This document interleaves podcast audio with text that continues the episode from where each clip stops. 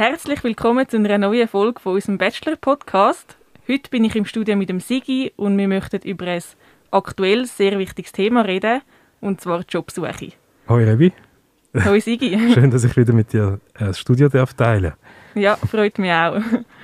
Ähm, dafür haben wir Evelyn Giger eingeladen, die in diesem Bereich eine Spezialistin ist. Hoi Evelyn. Hoi miteinander. Hoi Evelyn. Schön, dass du da bist und dich bereit erklärt hast, um mit uns einen Podcast aufzunehmen. Ja, sehr gern. Danke, dass ich da sein. Vielleicht möchtest du dich ganz schnell selber vorstellen, wer du bist und warum du dich, ähm, warum du dich beim Thema Bewerben so gut auskennst. Mhm, mache ich gerne. Also mein Name ist Evelyn Giger. Ähm, ich bin seit über 20 Jahren im Bereich Personalentwicklung, Organisationsentwicklung und Coaching unterwegs und habe mich auch auf das Thema Laufbahncoaching konzentriert. Ich habe mein Büro hier in Zürich und darf für die HWZ das Career Coaching umsetzen und das ist wahrscheinlich auch der Grund, wieso wir uns heute das dritte treffen. Genau, ja. Und da hätte ich eigentlich gerade eine Frage. Du hast dich, äh, ich glaube, im 2009 selbstständig gemacht mhm. äh, mit dem Unternehmen Denkmal äh, wo ich übrigens einen genialen Namen finde, weil es äh, den ganzen Bewerbungsprozess eigentlich ziemlich auf den, auf den Punkt bringt. Angefangen bei der Selbstreflexion, denk mal ähm, darüber nach, wer du bist, so in diesem Kontext, und bis zum Bewerbungsschreiben selber mit dem Namen, das Denkmal, also quasi das Zeichen setzen, damit man bei den Menschen auch in Erinnerung bleibt.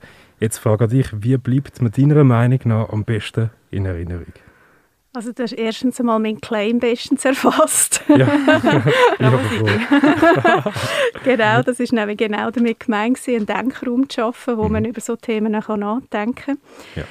Meine Meinung ist, man bleibt am besten in Erinnerung, wenn man authentisch ist und wenn man seine Identität zeigt. Weil es gibt so viele der anderen und ähm, man muss aus dieser Masse von Bewerbern rausstechen, man muss ähm, eine Einzigartigkeit zeigen und das muss auch in den Unterlagen und im ganzen Prozess sichtbar werden. Ja, Evelyn, du hast äh, vorher das ähm, CV erwähnt. Ein CV ist ja eine Art Verkaufsdokument und da gibt es ja immer zwei Typen von Kandidaten, Kandidatinnen.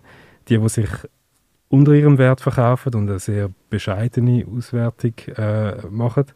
Und dann gibt es die anderen, die überall top sind, überall native sind, native English Speakers, native Adobe Users und so weiter.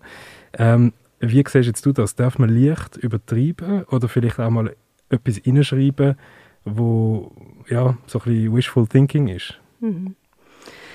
Das ist eine gute Frage, die du das stellst. Ich glaube, es geht darum, die eigene Persönlichkeit gut zu repräsentieren. Das heißt, wenn du sehr gut fahrst mit ich gehe ganz an meine Grenzen von dem, was stimmt und was ich mit gutem Gewissen authentisch kann vertreten, dann mach das auf jeden Fall, weil es ist genau das, was du sagst. Es ist ein, ein Bewerben, mhm. ein auf sich aufmerksam machen.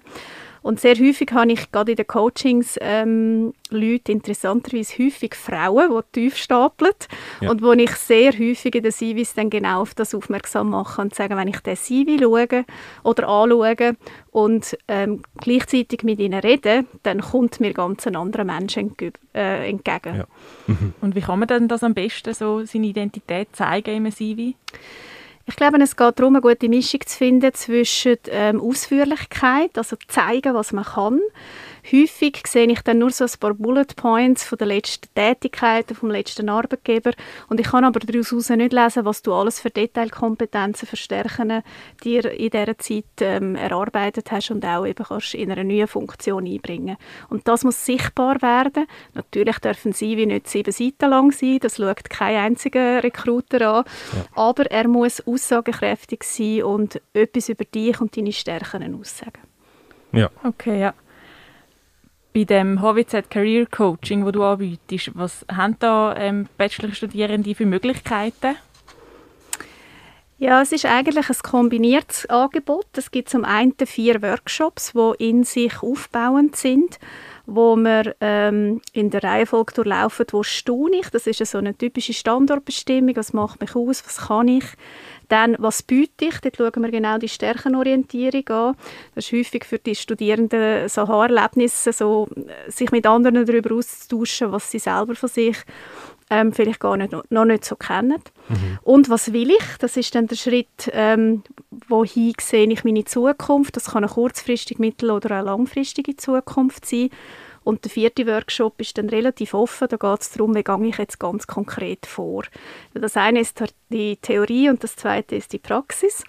Das ist die Workshop-Reihe, wo immer wiederkehrende Daten stattfindet und zum anderen haben die Studierenden die Möglichkeit, ein individuelles Coaching bei mir zu beziehen. Wir werden das immer mehr ausbauen, dass noch andere Berater in Einsatz kommen. Unseren Erfolg holt uns ein ähm, wo ich meine ganz persönliche Fragestellung im Zusammenhang mit meiner Laufbahn und mit meinem Coaching kann oder meiner Persönlichkeitsentwicklung kann beantworten. Ja, okay. Und jetzt eben, du, ähm, du erwähnst es eben jetzt äh, äh im Zusammenhang mit, äh, mit den Studierenden. Du befasst dich ja auch mit dem Thema Gesundheitsförderung für mhm. äh, Organisationen und Führungskräfte. Ähm, jetzt mehr mit dem, im Zusammenhang mit der Haltung oder mit dem Verhalten, das eine Person ähm, hat. Was sind da die grössten Unterschiede, die du merkst bei den Studierenden äh, oder halt eben zwischen jemandem, der noch studiert und jemandem, der das Studium abgeschlossen hat, eventuell? Mhm. Also ich weiß nicht, ob ich den Range so klein machen kann. Ich würde es gerne ein in Generationen ausweiten. Mhm. Ich habe ja relativ eine breite Bandbreite. In meiner sonstigen Praxis sehe ich eigentlich alle Generationen. Äh, mein ältester Anführungs- und Schlusszeichen Klient war 75 gewesen. Also wirklich die ganze Bandbreite. Was mich sehr beeindruckt von der Generation, die jetzt studierend ist, die ich so im Rahmen der HWZ Coachings ähm, kennenlerne, ist, eine ganz hohe Sozialkompetenz, die die mitbringen. Ähm, ständig eigentlich die Frage nach dem Sinn und nach der Perspektive. Also sie machen nicht Dinge einfach, weil man sie tut. So Im Vergleich zu meiner Generation, wo die Leistungsorientierung noch viel stärker spürbar ist. Mhm. Ähm, und sich früh eigentlich schon mit einer ganzheitlichen Laufbahnplanung auseinandersetzen. Also es geht nicht mehr nur noch um Karriere, sondern es geht darum, wie verbinde ich die verschiedenen Einheiten von meinem Leben zu meinem optimalen Lebenskonzept, wenn ich mir das vorstelle. Also äh, kann man das so ein bisschen zusammenfassen, es ist für die Jungen nicht nur ein Job, sondern sie wollen wie so ein bisschen Passion finden? Absolut.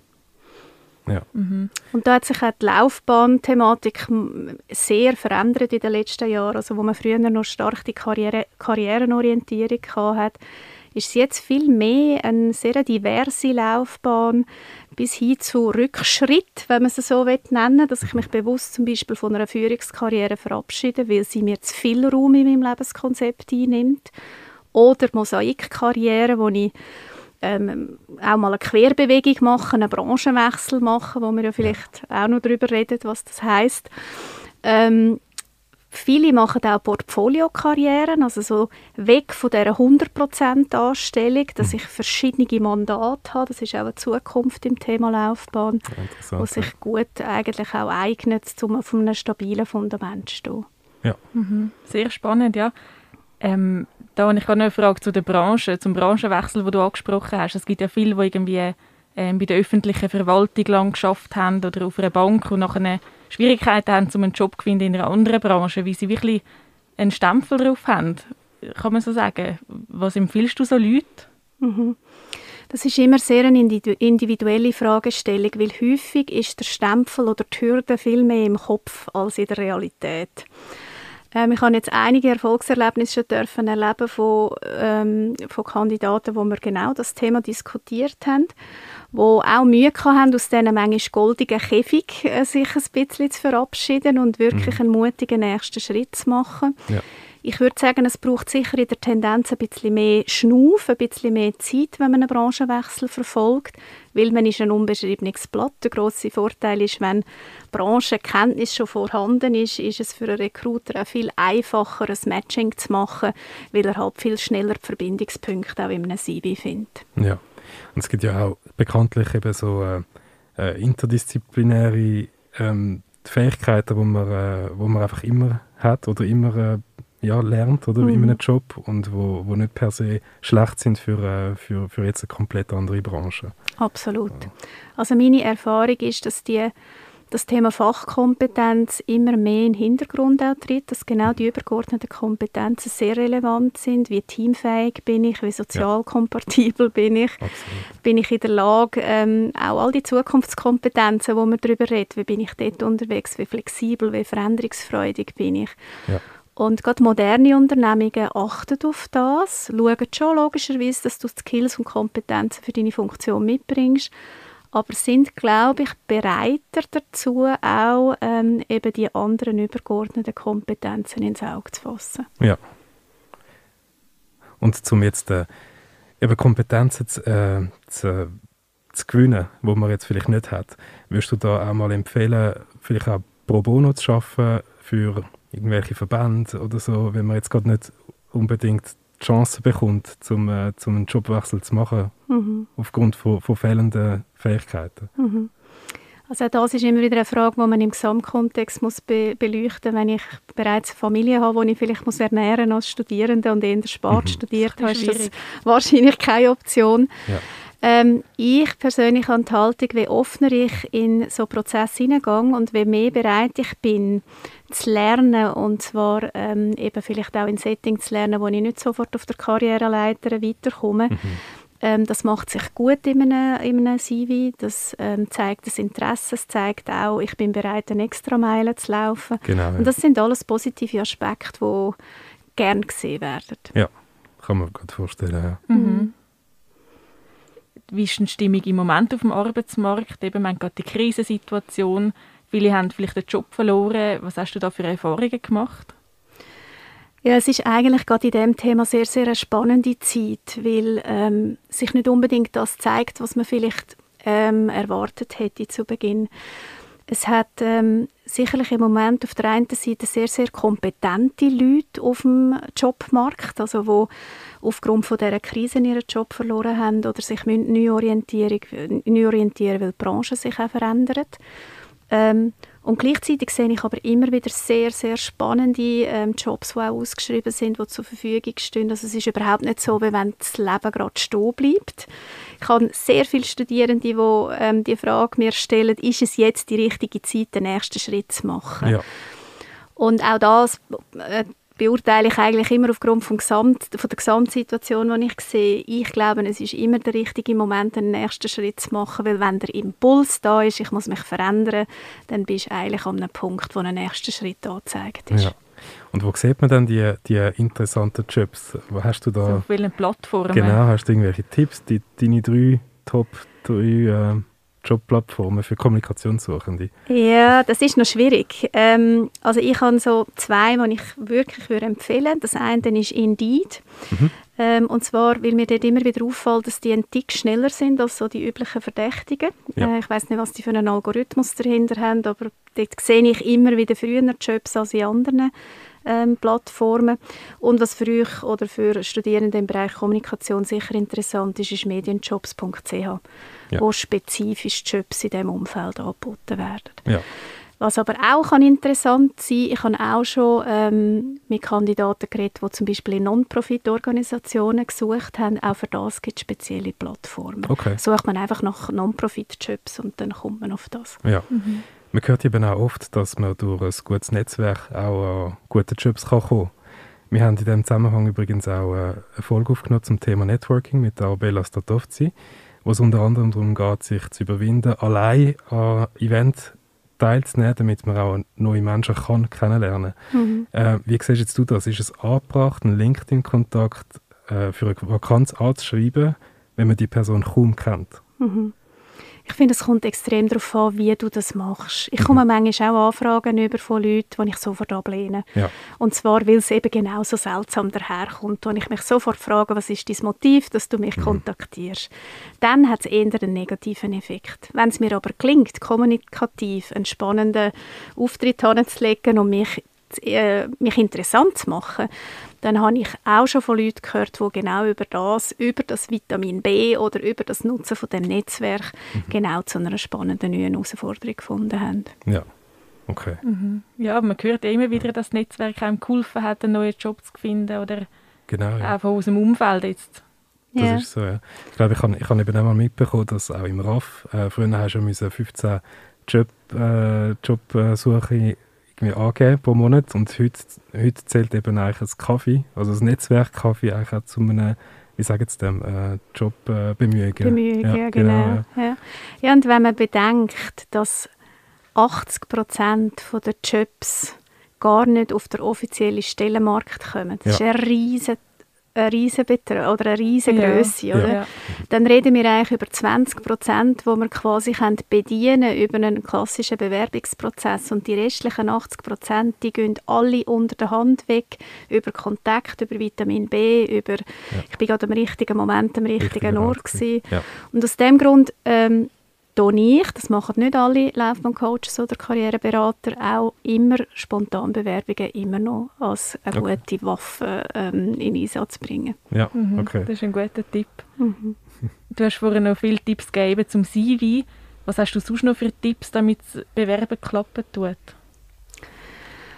Also ich glaube, Bewerbungsprozess ist ein sehr intensiver Prozess. Ähm, und zwar, weil ich muss nachhaltig dranbleiben und meine ganze Persönlichkeit kommt eigentlich in jedem Touchpoint, wo ich in Kontakt komme mit meinem potenziellen zukünftigen Arbeitgeber, ähm, äh, zeige ich mich immer.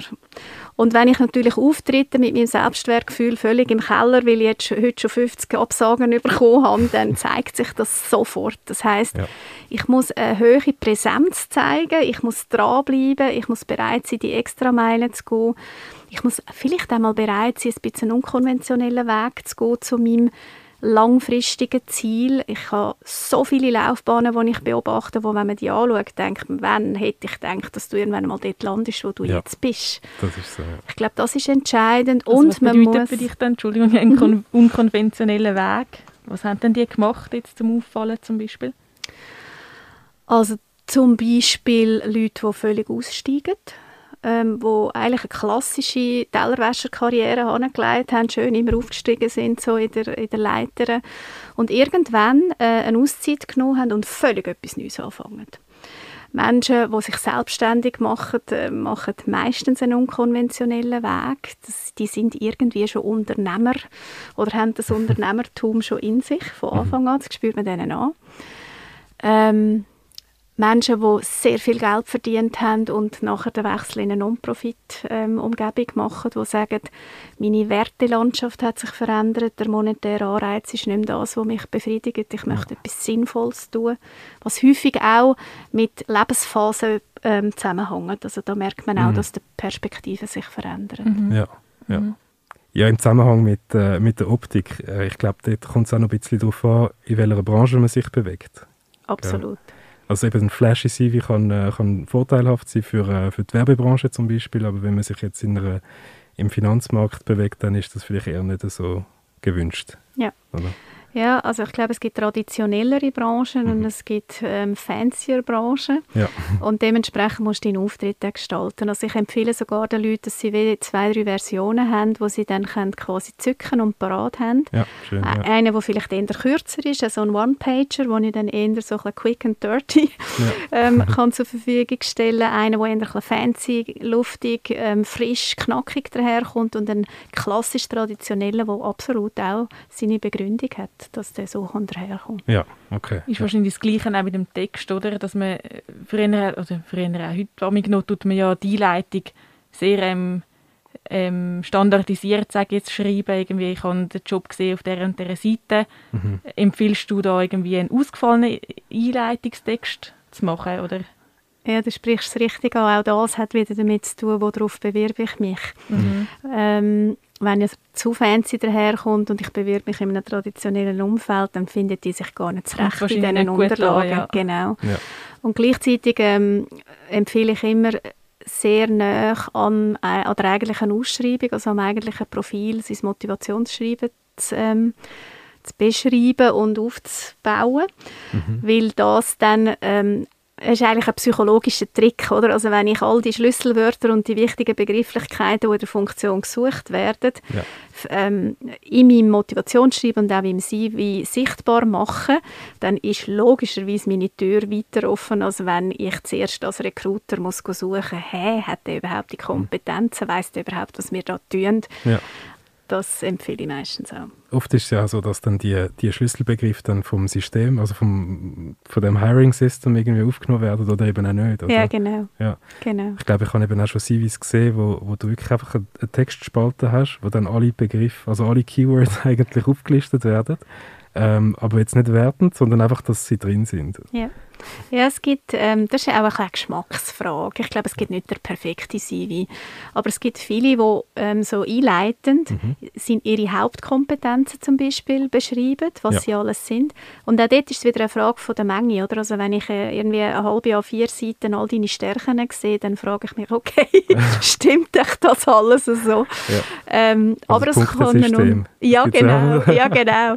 ähm, aber es kann einen Unterschied ausmachen, weil es wird für mich schnell sichtbar. Ich merke, ähm, könnte das passen oder könnte das nicht passen. Und es ja. geht ja eigentlich nur darum, die erste Hürde zu über, über, über gehen, oder? dass du am richtigen Ort ankommst. Genau, ja. ja.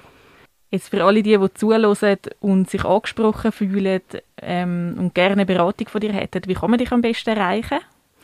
Ja, also der Kanal ist über das äh, Career Center, wo es ähm, auf der Homepage selber gibt eine Möglichkeit, wo man sich direkt kann für ein Einzelcoaching und dann wird das koordiniert durch die Leiterin vom Career Center, Andrea Hausemann. Sie nimmt mit mir Kontakt auf und ich nehme dann meistens direkt mit dem äh, Teilnehmer oder Kandidat Kontakt auf für Terminsuche. Im Moment sind wir sehr viel online unterwegs, machen die Coachings auch via Skype, Zoom, Teams, was man dann so will. Ja.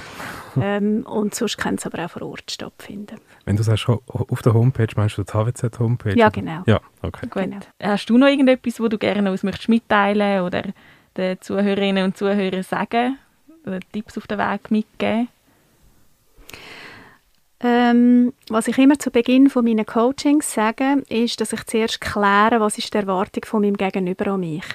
Weil logischerweise bin ich nicht die heilbringende Laufbahnberaterin, die euch euren neuen Job ähm, vorbereiten kann, sondern es geht darum, ähm, was sind deine individuellen Bedürfnisse und Coaching heißt ja Hilfe zur Selbsthilfe, das heißt ich unterstütze mit guten Fragen. Natürlich habe ich ein paar Ideen und Tipps im Hintergrund aufgrund von meiner Expertise, ja. aber den Weg gehen die Leute allein. Mhm.